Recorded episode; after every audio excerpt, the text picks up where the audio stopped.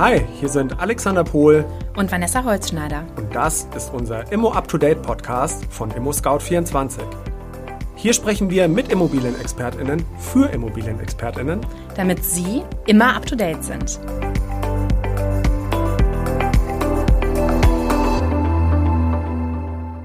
Heute sprechen wir mit Professor Dr. Jens Pape über ökonomische Nachhaltigkeit. Wir reden über transformative Prozesse, wie man die eigenen unternehmerischen Prozesse überdenken soll, wo man sich Informationen holen soll und was Greenwashing eigentlich damit zu tun hat.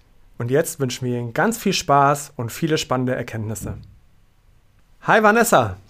Hi Alex. Neue Woche, neuer Tag, eine neue Folge Immo Up to Date mit einem neuen Gast. Das wollte ich gerade sagen. Und ein ganz, ganz besonderer Gast. Wir wollen keine Zeit heute verlieren. Ich möchte nämlich unbedingt unseren Interviewpartner heute vorstellen.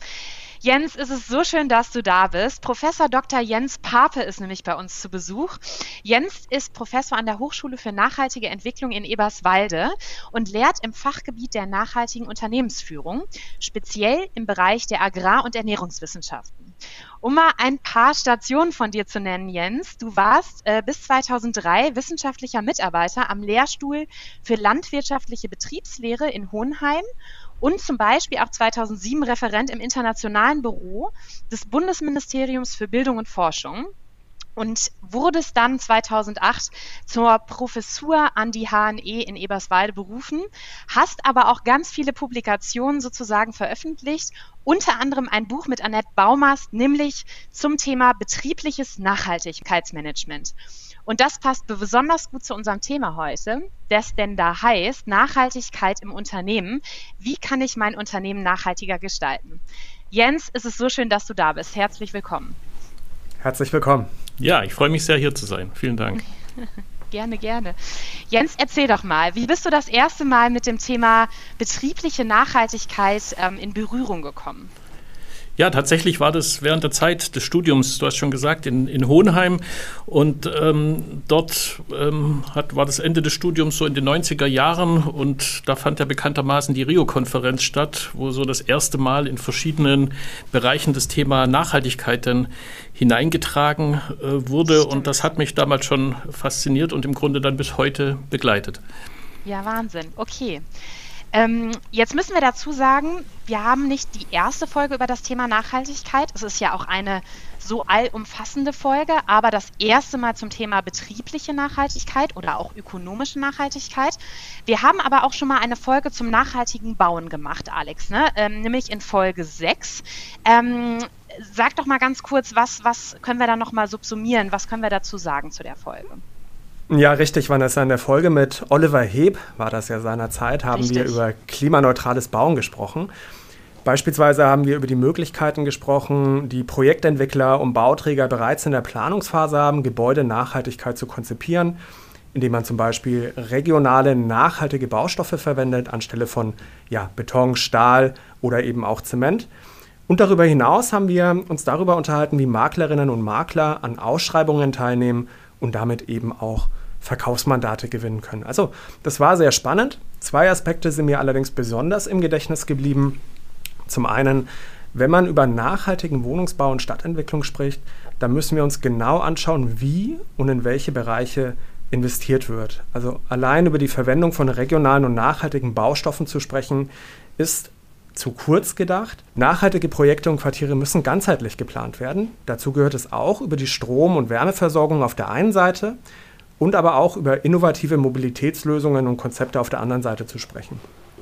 Und zum anderen habe ich mitgenommen, dass funktionierende Nachhaltigkeitskonzepte immer auch ein Ergebnis des Zusammenspiels von sozialer, ökologischer und ökonomischer Aspekte sind. Das klingt jetzt sehr theoretisch. Man spricht ja hier vom Nachhaltigkeitsdreieck. Jens, wie aktuell ist eigentlich dieser Begriff noch?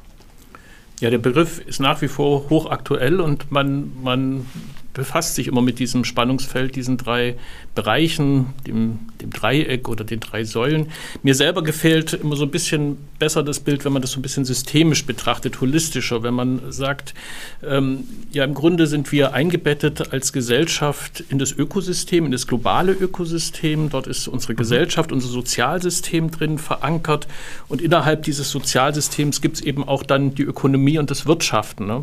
Und somit sind wir dort in diesem Spannungsfeld eben äh, verankert. Das bringt auch so ein bisschen zum Ausdruck, dass natürlich das äh, globale Ökosystem sich verändern kann, äh, die gesellschaftlichen Systeme und Anforderungen verändern sich und in diesem Spannungsfeld ist eben die große Herausforderung da, eine Ökonomie, ein Wirtschaften zu betreiben, ähm, was dem eben dann auch gerecht wird, nachhaltig ist.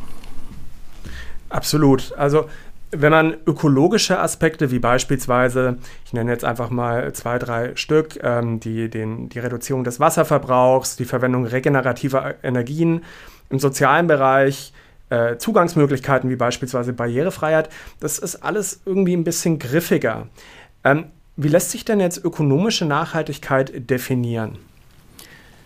Ja, spannende Frage. Ähm, das ist tatsächlich so, dass man ja da nochmal zurückgehen kann bis auf ähm, ja einen Begründer des Nachhaltigkeitsbegriffes, äh, der kommt ja aus der, aus der Forstwirtschaft eigentlich. Ne? Und selbst dort bei dem Herrn Karlowitz, mhm. der seinerzeit diesen Begriff ja auch mitgeprägt hat, äh, ging es ja im Grunde nicht um Ökologie, dass man nur so viel Holz erntet, wie nachwächst, sondern es war ein urökonomisches Interesse sozusagen für den Bergbau und für die, äh, für die Aktivitäten dort eben nachhaltig wirtschaften zu können. Also der, der Grundgedanke ist eigentlich auch ein, ähm, ein ökonomischer und ähm, auf der anderen Seite verbindet ähm, ja Nachhaltigkeitsmanagement und strategisches Nachhaltigkeitsmanagement und nachhaltige Entwicklung ja im Grunde auch ökonomische Aspekte. Ne? Beides Dinge sind Sachen, also nachhaltige ja. Entwicklung, strategisches Nachhaltigkeitsmanagement ist auf die Zukunft gerichtet. Da geht es um Visionen, da geht es darum,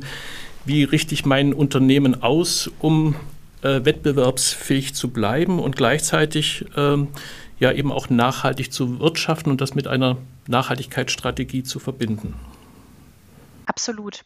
Jens, vielen Dank für den Einblick. Ähm, vielleicht mal ganz kurz eine Anekdote, die ich immer, immer wieder höre oder einen Satz, den ich immer wieder höre, nämlich, dass eigentlich die klassische, wenn ich jetzt mein Unternehmen nachhaltig gestalten möchte, das im Widerspruch zu meinem eigentlichen Ziel, also meistens der Gewinnmaximierung steht. Stimmt das noch oder ist das ein Mythos, mit dem schnellstmöglichst aufgeräumt werden sollte? Ja, ich sage jetzt natürlich, das ist etwas, was man kritisch betrachten muss. Ja. Ähm, die Frage, was ist eigentlich das Ziel des Unternehmertums? Es gibt ja Vertreter der Gemeinwohlökonomie, beispielsweise einer, neuer, einer neuen Entwicklung, die sagen, ähm, im Grunde ist ja das Wirtschaften soll ja dem Gemeinwohl dienen und die Gewinnmaximierung rückt da so ein bisschen auch ähm, in den Hintergrund. Ich denke, diese Langfristigkeit ähm, ist hier ein wichtiger Punkt und äh, dass man eben das Thema Nachhaltigkeit heute nicht mehr ausblenden, nicht mehr ignorieren kann. Mhm. Dieses dieser frühere geläufige Satz Business of, ähm, The Business of Business is Business, das haut eben nicht mehr hin, sondern die Frage ist, wie man das Thema Nachhaltigkeit ähm, dort entsprechend ähm, integriert und dort ein Geschäftsmodell entwickelt, was tatsächlich eben auch nachhaltig ähm, den wirtschaftlichen Erfolg liefert. Und da muss man eben äh, das Thema Nachhaltigkeit, die Ansprüche von Stakeholdern, von Gruppen um mein Wirtschaften herum berücksichtigen. Man muss Strategien regelmäßig hinterfragen, offen sein für Veränderungen, ähm, um eben diesen unterschiedlichsten Ansprüchen, die ähm, ja auf alle Branchen zukommen mit diesem Thema, und das ist ja nicht nur das Klimathema oder das Ressourcenthema, das Biodiversitätsthema, das sind ja Themen, die sich kontinuierlich äh, verändern, um denen dann eben auch gerecht werden zu können. Und insofern ähm, setzt das, ist das ein Miteinander. Ne? Das setzt das eine, setzt das andere dann eben auch voraus.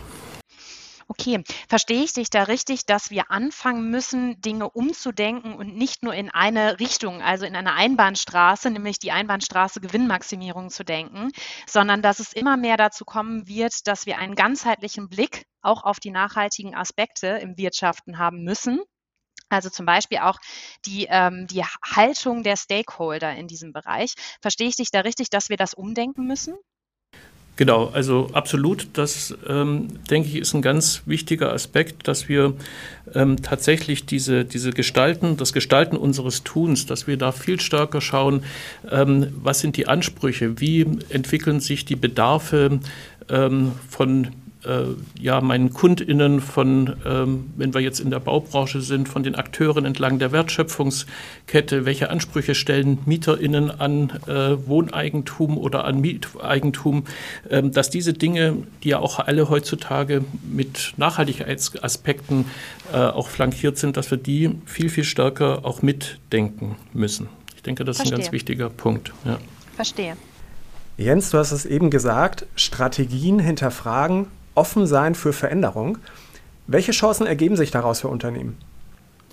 Ja, eine spannende Frage, Alex. Das ist tatsächlich so, dass Unternehmen da ganz unterschiedlich auch mit äh, umgehen. Es ist tatsächlich so, dass, glaube ich, allen heutzutage bewusst wird, dass das Thema Nachhaltigkeit äh, in den Blick genommen werden muss. Jetzt gibt es da zwei unterschiedliche Zugänge. Die einen ähm, sehen das eher so als Business Case of Sustainability und die anderen als Business Case for Sustainability, um das jetzt mal so ein bisschen ähm, darzustellen. Was ist der Unterschied? Of Sustainability meint, dass ich diese Nachhaltigkeitsthemen aufgreife, ähm, um mehr oder weniger zufällig ähm, vielleicht bestimmten Stakeholdern oder Anspruchsgruppen gerecht zu werden, dass ich bestimmte Nachhaltigkeitsthemen versuche, vielleicht auch nur in Anführungszeichen im Marketing äh, zu platzieren. Das wäre dieses Business Case of Sustainability. Und wenn ich wirklich aber mein Geschäftsmodell ähm, auf breite Beine stelle und auf dieses Thema Nachhaltigkeit ähm, ausrichte, wenn ich also meine Nachhaltigkeitsstrategie in dem Sinne dieses Business Cases for Sustainability entwickle, dann mhm. ergeben sich da ganz andere ähm, Implikationen eben auch für das Unternehmen. Und was mir da an der Stelle eben auch ganz wichtig ist, ist, ähm, dass so eine Nachhaltigkeitsstrategie im Grunde immer aus, aus drei Themenfeldern so ein bisschen besteht. Wir sprechen dort von, von Effizienzgesichtspunkten, du hattest es schon gesagt, an den ganzen Ressourcenthematiken, an dem Thema Verbräuche.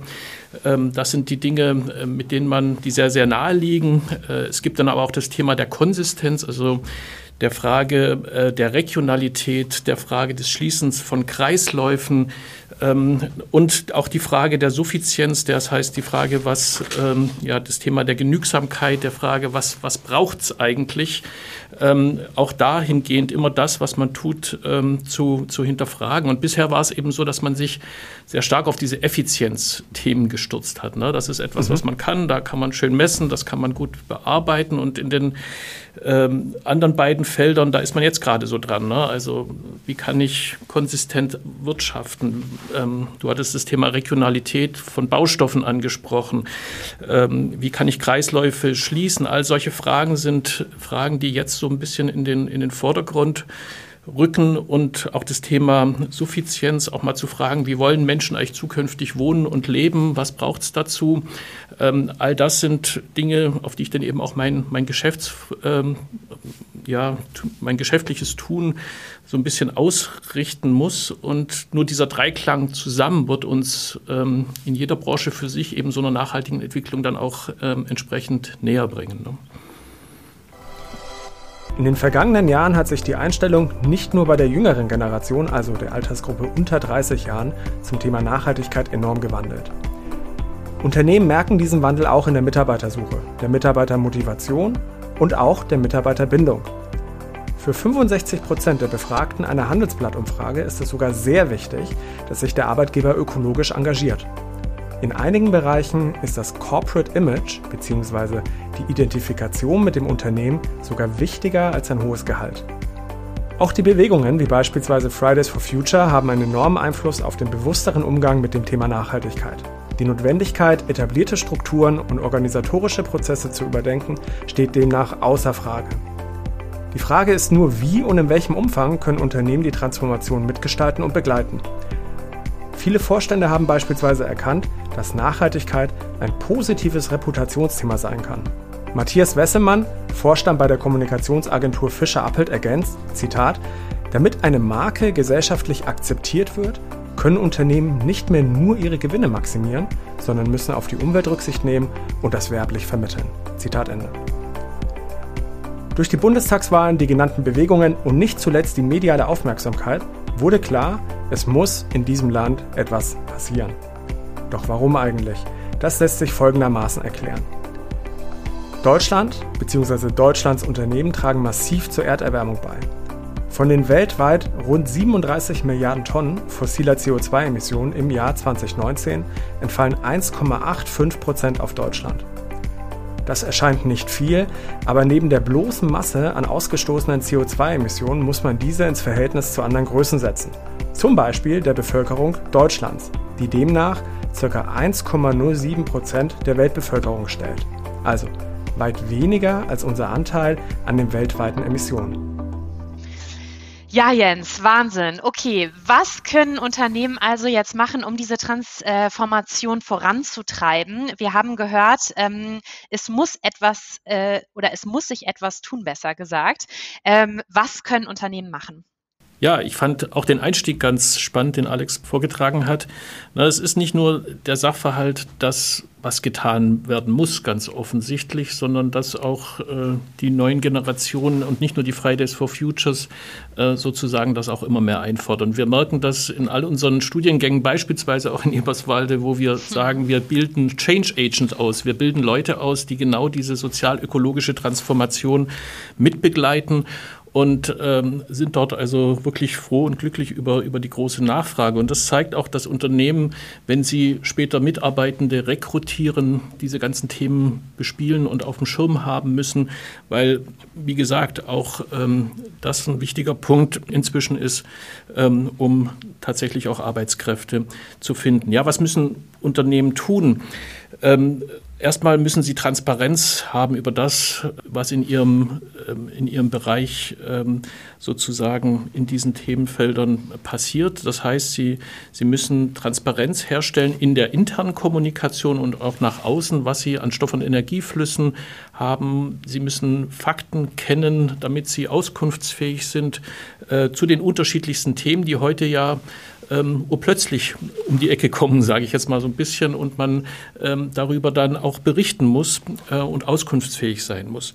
Und das ist das eine. Ne? Das heißt, man muss eine belastbare Berichterstattung haben, so wie es ja auch gesetzlich immer stärker eingefordert wird. Ähm, die börsennotierten Unternehmen, die jetzt beispielsweise diese CSR-Richtlinie erfüllen müssen, wo es ja auch darum geht, dass man sagt, ähm, man kann Unternehmen heute nicht mehr nur noch anhand von finanziellen Kennzahlen bewerten, sondern ähm, Ökologie und Ökonomie und auch eben die gesellschaftlichen Aspekte gehören damit mit dazu.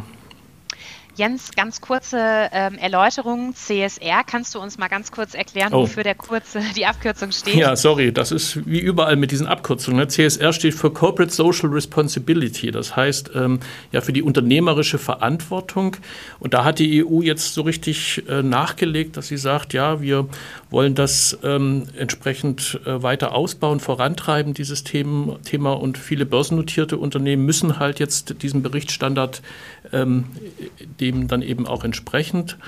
Ähm, und auch beispielsweise sowas wie der Deutsche Nachhaltigkeitskodex, auch ein Berichtsformat hier in Deutschland, ähm, funktioniert ähnlich, dass man auch hier sagt, äh, hier sollen Unternehmen berichten, was sie neben dem ökonomischen an Kennzahlen zu bieten haben, eben auch, was sie im Bereich Ökologie und Soziales eben äh, beeinflussen können und wie sie damit arbeiten. Nun haben wir ja in der deutschen Unternehmenslandschaft nicht nur börsennotierte Unternehmen, nicht nur AGs, wir haben auch viele kleinere Unternehmen und gerade diese Gebäude, diese Unternehmen sind heute oftmals ja noch stark abhängig von fossilen Brennstoffen wie Öl und Gas und haben einen sehr, sehr hohen Energieverbrauch. In der EU beträgt der Anteil satte 36 Prozent, also entsprechend hoch ist ja auch das Einsparpotenzial. Was können jetzt Unternehmen konkret machen, um so einen energetischen Übergang zu gewährleisten zu können? Ist es nicht mit unglaublich vielen Kosten verbunden?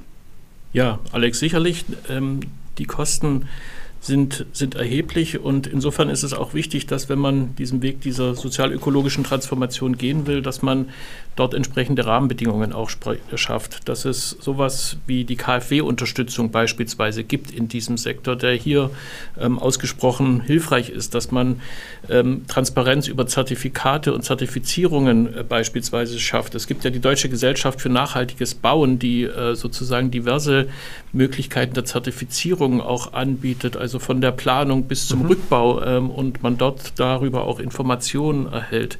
Ähm, und es gibt eben auch natürlich ähm, Managementsysteme für ähm, die Anwendung innerhalb des Unternehmens, um ähm, sozusagen dort äh, Klarheit zu bekommen und diese Nachhaltigkeitsthemen im Unternehmen zu verankern. Also das ist ähm, sehr vielfältig, was da zu tun ist, um äh, sozusagen ja, diesem Themenfeld gerecht zu werden.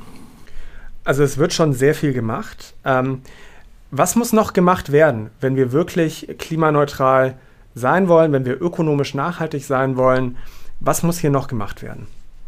Ja, ich denke, das Wichtigste ist, dass die Unternehmen das Thema wirklich ernsthaft aufgreifen, dass sie das in ihrem Unternehmen äh, verorten, in ihren Strategien, in ihrer Entwicklung, dass sie versuchen, dort, wo sie selber allein nicht weiterkommen, vielleicht auch durch Partner, durch strategische Nachhaltigkeitsallianzen Themen voranzutreiben, wenn sie sich in einer wettbewerblichen Situation befinden, wo sie einen Wettbewerbsnachteil erleiden würden, wenn sie jetzt sich stärker dem Thema Nachhaltigkeit widmen. Also, dass man da sich zusammentut und äh, verbindet. Ich glaube, da ist sehr viel, was ähm, entsprechend noch an Möglichkeiten da ist und vor allem auch sozusagen am Puls zu bleiben, im Stakeholder-Dialog zu bleiben, im Austausch zu bleiben mit den unterschiedlichsten Akteuren und dann eben auch nach dem Hebel zu suchen, an dem man am meisten äh, sozusagen bewirken kann. Denn Nachhaltigkeit, nachhaltige Entwicklung ist ein Prozess und ist immer ein Aushandeln, welcher Schritt der nächste ist, der nächste relevant ist und wie man ja beispielsweise auch klimafreundlicher wird. Ne? Die Etablierung ökonomischer Nachhaltigkeit ist also ein Prozess.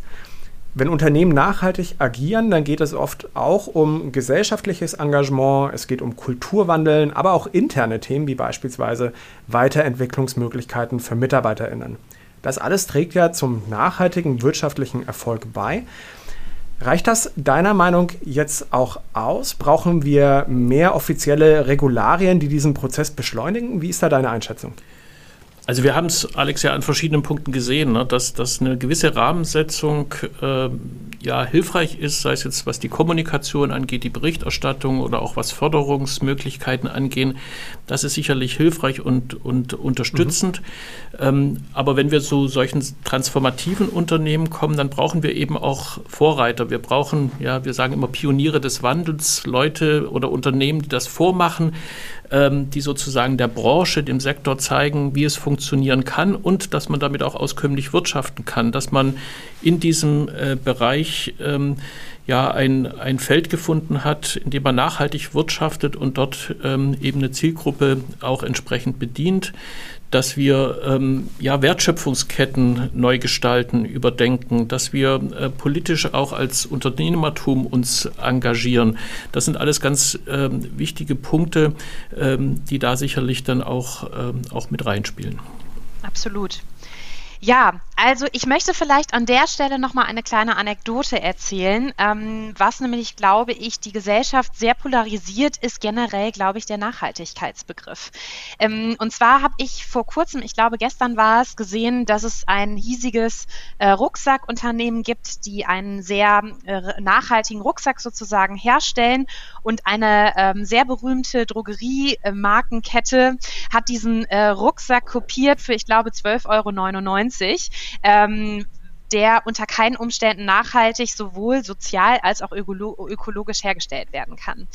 Und jetzt stellt sich mir so ein bisschen die Frage, Jens, du hast gesagt ähm, vorhin, es ist wichtig, Unternehmen müssen handeln. Und das ist ja auch die Botschaft, die wir durch die Medien, nicht nur durch die Bundestagswahlen, sondern auch generell ähm, durch Aufklärung mitbekommen haben. Nachhaltig zu sein ist keine, ist keine politische Handlung oder keine politische Haltung, sondern es geht darum, dass wir unseren Planeten irgendwie erhalten und dass wir den Lebenswert äh, gestalten.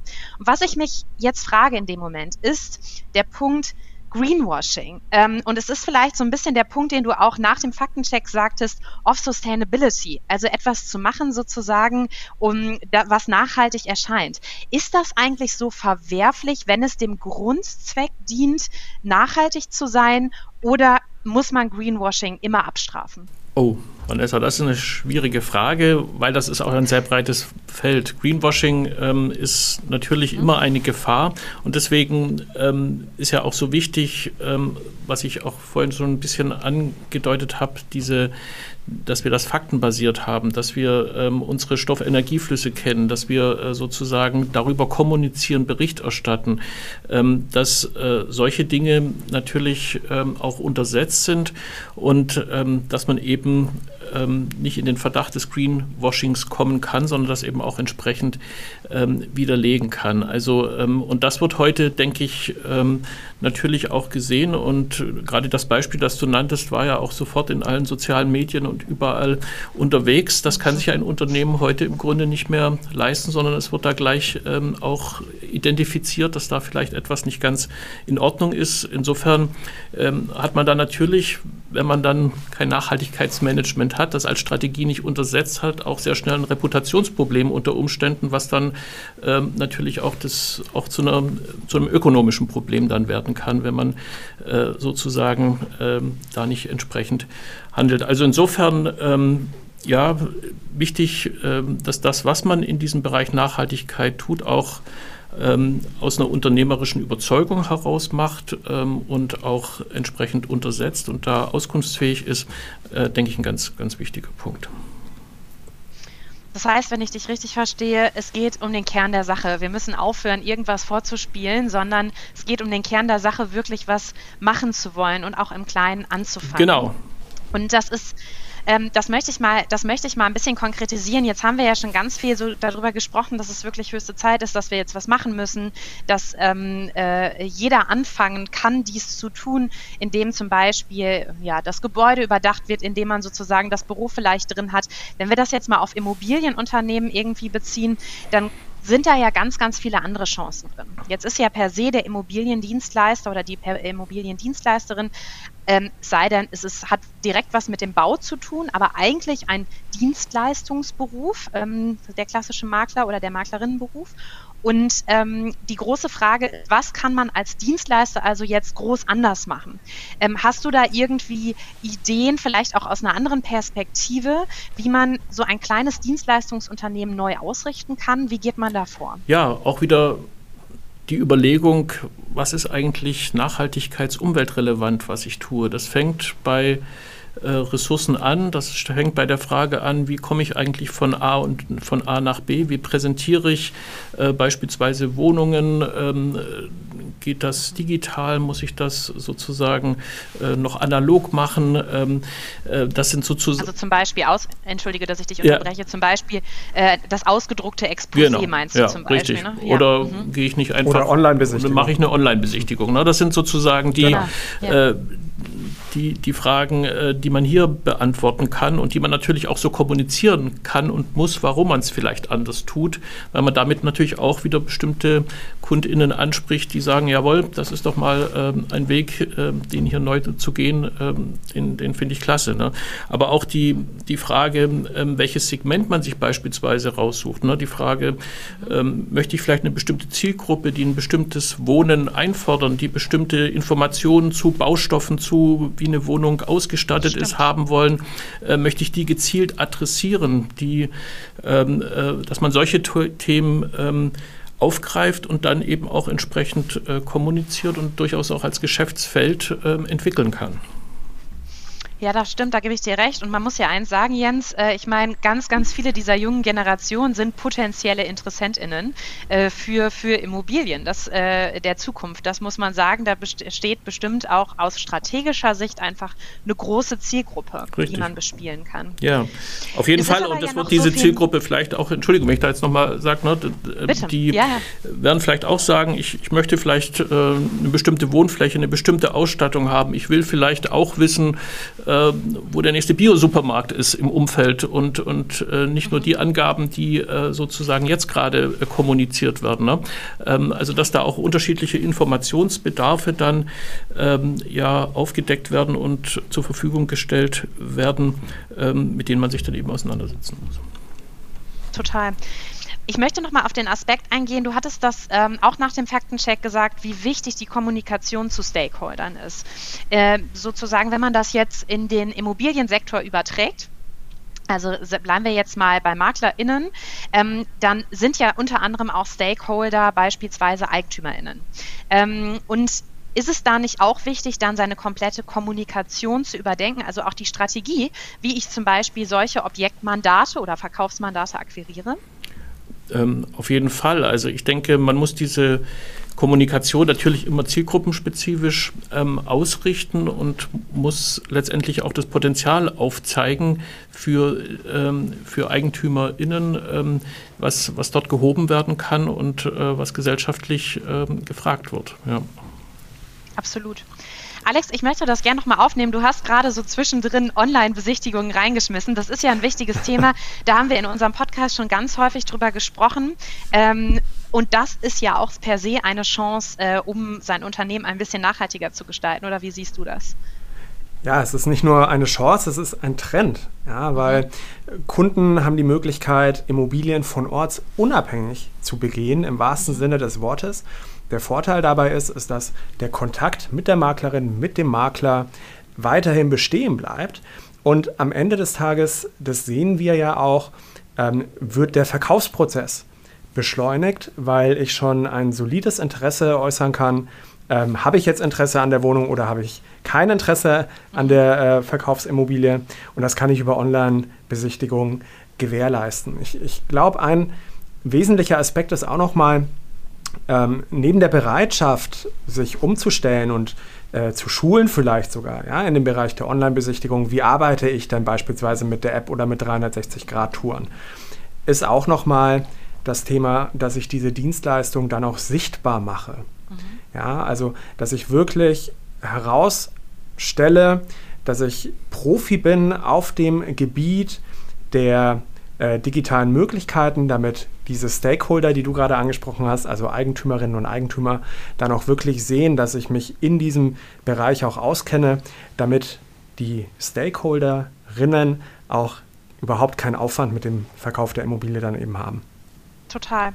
Ja, es ist immer wieder diese Anekdote, die ich erzähle, die mir meine Maklerin aus dem Rhein-Main-Gebiet erzählt hat. Ähm, Jens, das äh, knüpft genau das an oder da an, was du gesagt hast. Man muss es überdenken. Und sie kam so ein bisschen wie die Jungfrau zum Kinde, will ich fast sagen, zu den Online-Besichtigungen. Mhm. Ähm, denn sie hat im Rhein-Main-Gebiet eine wahnsinnig lange Strecke zu fahren und ist vor Corona, also vor der Corona-Zeit, für jede einzelne Besichtigung hat sie immer diese Strecke zurückgelegt und hat festgestellt, dass sie extrem häufig versetzt wurde vor Ort. Und dann hat sie irgendwann angefangen, die Online-Besichtigungen zu machen, also nur eine Strecke zu fahren, äh, in diesem Haus äh, rumzulaufen und dann eine kleine Auswahl an wirklichen Besichtigern sozusagen rauszusuchen, die wirklich ernsthaftes Interesse hatten. Der positive Punkt war das, was du gesagt hast. Natürlich, es war effizient für sie. Also wir haben unter dem Punkt Effizienz das Ganze nochmal beleuchtet. Aber es ist natürlich auch so, dass sie extrem, äh, ja, dadurch extrem viele Fahrten gespart hat und auch eine Möglichkeit für sich gefunden hat, ähm, ein bisschen nachhaltiger zu arbeiten. Richtig, das finde ich auch ein super Beispiel, ähm, wo das natürlich tatsächlich dann auch, auch greift und ähm, wo wir auch ähm, sozusagen ja da eine Idee haben, wie das sozusagen dann auch äh, sich entwickeln kann. Ne? Aber es geht ja auch in, in andere Bereiche, ne, dass man sich überlegt, wie sieht eigentlich mein Portfolio aus, was ich, was ich anbiete. Ähm, gibt es da eine Stimmt. Nische, die ich bespielen kann? Ne? Gibt es bestimmte äh, Wohnideen, die nachgefragt werden? Ich sage jetzt bloß Stichwort Tiny Houses oder, oder äh, Wohnkonzepte, die sich in Zukunft entwickeln äh, werden, ähm, die ja auch in dem Bereich der sozialen Nachhaltigkeit ähm, durchaus auch, auch äh, zu sehen sind. Also ich denke, da gibt es eine ganze Reihe von Anknüpfungspunkte, aber klar, das war jetzt natürlich ein brillantes Beispiel mit dieser äh, der Unterstützung durch die Digitalisierung, äh, wie man hier natürlich einen Schritt weiterkommt. Ja, genau. Und auch nochmal mein ganz persönlicher Appell an alle Bauträger in Berlin. Bitte, bitte denkt doch daran, dass wir mit Fahrrädern fahren wollen und genügend Stellplätze für Fahrräder brauchen, damit nicht unsere Fahrräder vor den Häusern geklaut werden. Das wäre mein ganz persönliches Anliegen. Ähm, ja, Jens, jetzt haben wir ganz, ganz, ganz, ganz viel gesprochen. Und was mich natürlich jetzt interessiert ist, was können denn jetzt Unternehmen kurzfristig bis 2025 machen, um nachhaltig zu werden oder sagen wir mal besser, nachhaltiger zu werden? Ja, ich denke, da könnte man jetzt drei Punkte nennen. Das eine ist dass man sagt, äh, man nimmt das Thema an, man nimmt das Thema auf, versucht es in die DNA, in das Mindset des Unternehmens eben zu überführen und zu integrieren. Einfach, wie wir eingangs gesagt haben, ähm, dass man diesen Weg als, als strategischen Prozess auch einfach mitführt und integriert ins Unternehmen. Das Zweite ist, dass man sich überlegt, wo stehe ich denn gerade, was für Prozesse gibt es, wo kann ich jetzt schon ähm, mit wenig Aufwand vielleicht nachhaltiger werden, wie kann ich Prozesse umgestalten, ähm, wo sind die großen Hebel, was ist relevant. Ne? Ein gutes Beispiel war ja schon die Digitalisierung, digitalisierte Wohnungsbesichtigung beispielsweise auch ne, dass ich einfach schaue, ähm, wo gibt es Punkte, wie kann ich mein Portfolio äh, betrachten und, und da vielleicht auch in diesem äh, Sinne ähm, ja, eine Nische finden und mich ähm, als mit dem Geschäftsmodell weiterentwickeln. Und das Dritte ähm, ist, wenn ich das alles getan habe, natürlich auch darüber zu kommunizieren, zielgruppenspezifisch zu kommunizieren, ähm, mit belastbaren Daten und Informationen. Ähm, ich denke, das ist was, was man auf jeden Fall ähm, tun sollte und tun kann und was ja auch von politischen Entwicklungen sicherlich flankiert äh, werden wird. Also ganz, ganz spannend. Ähm, und ich würde sagen, die Hausaufgabe an alle HörerInnen, mal ganz genau sich zu überlegen, welche Prozesse sind denn in meinem Unternehmen verankert, welche führen vielleicht auch dazu, die ich oder vielleicht sollte ich einige von denen auch mal überdenken ähm, und vor allen Dingen auch die Kommunikation. Was mir gerade noch eingefallen ist, ist vielleicht auch einmal an die Partner zu denken, mit denen man zusammenarbeitet. Das ist ja bei unseren MaklerInnen sind das ja auch viele äh, Finanzierer, die dann sozusagen zum Beispiel den Hauskredit finanzieren. Ähm, und da gibt es ja auch eine Menge, Menge, Menge nachhaltiger Möglichkeiten, dies zu tun. Also ähm, Fonds zum Beispiel aus nachhaltig, in nachhaltige Fonds zu investieren. Ähm, vielleicht wäre das auch nochmal eine Möglichkeit, darüber darüber nachzudenken. Ja, Vanessa, super, super Idee. Ne? Äh, auch das knüpft so ein bisschen an das an, was wir auch schon gesagt haben. Ne? Also strategische Allianzen bilden, schauen, mit wem agiere ich überhaupt, mit wem will ich diesen Weg gehen, der zu gehen ist und äh, das durchaus auch positiv zu sehen. Und da gehören natürlich äh, ja, Finanzdienstleister und all die Akteure mit, mit dazu, auf jeden Fall. Mhm, absolut. Ja, Jens, Mut zur Veränderung zeigen, einfach mal tun, wie man ja so schön sagt glaube ich, ähm, sind zwei wesentliche Punkte, äh, die unsere Hörerinnen und Hörer heute mitgenommen haben. Wir sind jetzt auch schon am Ende unserer heutigen Folge angekommen. Und ähm, ich darf die Schlussfrage übernehmen. Unsere, unseren Gästen stellen wir an der Stelle eigentlich immer dieselbe Frage. Und zwar wollen wir gerne von dir wissen, lieber Jens, was ist dein Wunsch für die Immobilienindustrie der Zukunft als Teil der heute geschilderten und gewünschten Transformation?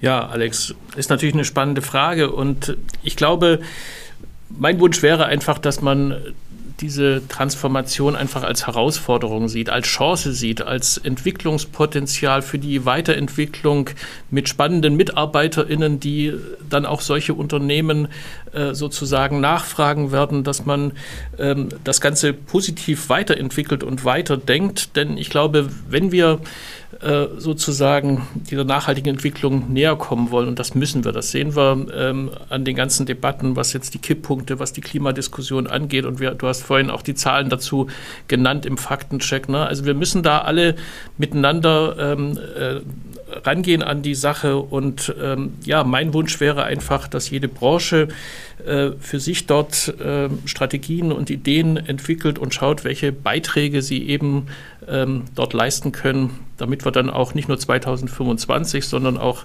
äh, danach diesen Weg weiter zusammengehen können. Ein schönes Schlusswort, Jens.